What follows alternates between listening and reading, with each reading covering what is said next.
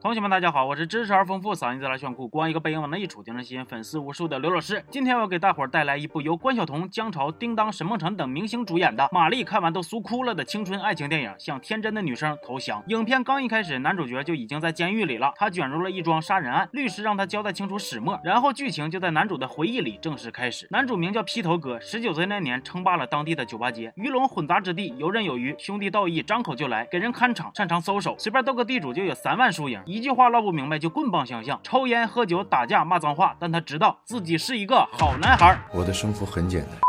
直到后来，一个天真的女生闯入了披头哥的生活，她的名字叫姚明，不是姚兰。姚兰的角色设定是名牌大学的高材生，有个哥哥跟披头还是好兄弟，可惜他哥遭奸人陷害，眼瞅着就要蹲局子了。披头就跑到姚兰的学校找他通风报信，还站男生宿舍楼底下一顿喊。我知道啊，小混混们可能文化水平是不够高，但是他们应该也不傻吧？咋男女还分不明白吗？姚兰他哥的事儿成功解决了之后，小兰就带着钱来找披头道谢，顺便还送了一本书。常年混迹在街头巷尾，见惯了妖魔鬼怪的披头，看着不。施粉黛的小兰，那当场就不行了，咔咔心动，并且疯狂示好，比如抢三块钱给妹子坐公交啥的，还披着借书的羊皮，不断找小兰掩盖自己大尾巴狼的目的。好家伙，我帮你当兄弟，你居然想泡我妹呀！后来披头这点小伎俩还是被小兰识破了，但是小兰一点都没生气，反而还愿意无偿给披头当有声读物。看到这儿，我不禁感慨，长得帅就了不起了，是不是？俩人越相处越好，越好就越相处。小兰还要给披头弹琴，问你想听啥？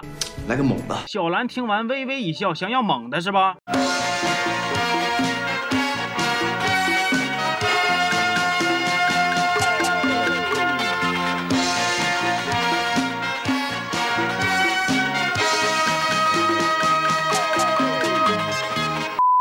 曲终了，虽然披头也不知道为啥钢琴能弹出这种效果，但他还是热血沸腾，恨不得立刻出发西行。小兰说取经倒是用不着你，毕竟咱们也不是国际巨星，但是我希望你能参加自学高考。虽然你是连找字都写不明白的负基础，但是我相信你，而且愿意帮你一对一贴身补习。男主听完眼珠子都亮了，说补习好啊，贴不贴身啥的不重要，我这个人啊，主要是有颗求知的心。俩人在书店补习的时候，披头还遭到了美女的撩拨，但是他面不改色，坐怀不乱，丝毫不被诱惑。所动摇，小兰看见心里非常得意，但表面上还是要故作矜持的调侃说：“你这么浪费资源会遭报应，以后老天爷就给你一个像我这么丑的女朋友。”同学们注意了啊，考点来了！一般没心眼子的男同学听见这种话，可能第一反应是马上否认：“你不丑。”但如果是这样，那你就输了。众所周知，女孩子喜欢的是宠爱，是独特，是那种即使知道你不完美，也依然愿意选择你的坚定。而且大多数女孩肯定还是希望男生能顺着她，听点话，不要总唱反调。所以，当你面对心爱的女生说她自己很丑的这种话的时候，你就应该对她说：“你确实是挺丑的，不仅丑还胖，不仅胖还懒，不仅懒还能吃。全世界你是最丑、最懒、最胖的女人。正因为你丑成了世界上的独一无二，而且我相信我自己一定不会再遇见第二个比你还丑的女生，所以我特别喜欢你，相信我啊！就这一套情话说下来，那基本就没有女孩能顶得住了。屏幕前的男同学们，你们学会了吗？我自己回去吧，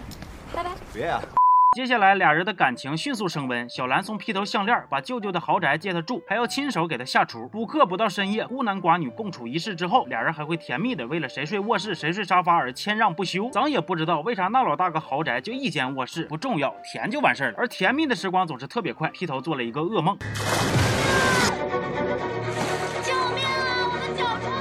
梦醒之后，小兰他爹就来了，劝披头放弃。披头被老丈人的嘴炮打动，主动退出，去工地搬起了砖。披头消失了之后呢，小兰也非常痛苦。但短暂的痛苦之后，小兰就大变身了，会打扮了，也有人追了，乐意逛美特斯邦威了，散发女神的光辉了。追求小兰的备胎男知道小兰心里边还有别的男人，但是并不在意，还跟小兰打赌，说他要是回来找你，我就走；他要是不回来，你就做我女朋友。哎呀，小伙子，你这逻辑挺硬啊，还跟我俩玩起霸王条款了。我就想问你一句，凭什么？接着画面再一转，披头凭借罕见的 RH 阴性血，跟一个有钱人家身患重病的小女孩配型成功，张嘴开价就五十万。要不咋说男主角的剧本就是不一样，人家熊猫血说有就有，五十万说挣就挣，就算遭人暗算扔在荒郊野岭，连拦车拦的都是超跑。我就问你们服不服？披头凭借这五十万改名改姓，成为了知名企业家，跟小兰也再度重逢。可是小兰却在备胎的安排下，又意外发现披头其实是警方的通缉犯，通缉犯居然都能当大老板了。上哪说理去？小兰劝披头自首，结果话音还没落地呢，披头就已经。经到公安局了，他还挺着急。披头前脚进了公安局，小兰后脚就出了车祸，接着还失了忆，再然后披头的案件就被调查明白了，原来他没杀人。被无罪释放的披头开始带着小兰一起找回忆。这部从头到尾就像过家家一样的电影到这儿也就正式结束了。其实早在两千零六年呢，刘烨、沈佳妮就主演过一部同名电视剧，同样都是向天真的女生投降。人家的女孩豆瓣八点一，咱们这个连评分都没有。虽然说这部电影的剧情又俗又扯，又没逻辑，又玛丽苏，主演们也都是全程基本无表情、无变化，仿佛参参加军训。但是豆瓣上的水军们真是把我逗笑了，清一色的剧情好，演技屌，看完开心还没烦恼。有的水军甚至连头像都没来得及换呢，就出来工作了，不禁让人感慨呀，这年头挣点钱真是不容易呀。本来看完这个全片啊，我心里除了槽点还有很多疑惑，但是当我看见百科上制片人那一栏，我就把问题全都咽下去了，啥也别说了，我带头向天真的导演和大佬们投降。行了，这期就到这了，我是刘老师，咱们下期见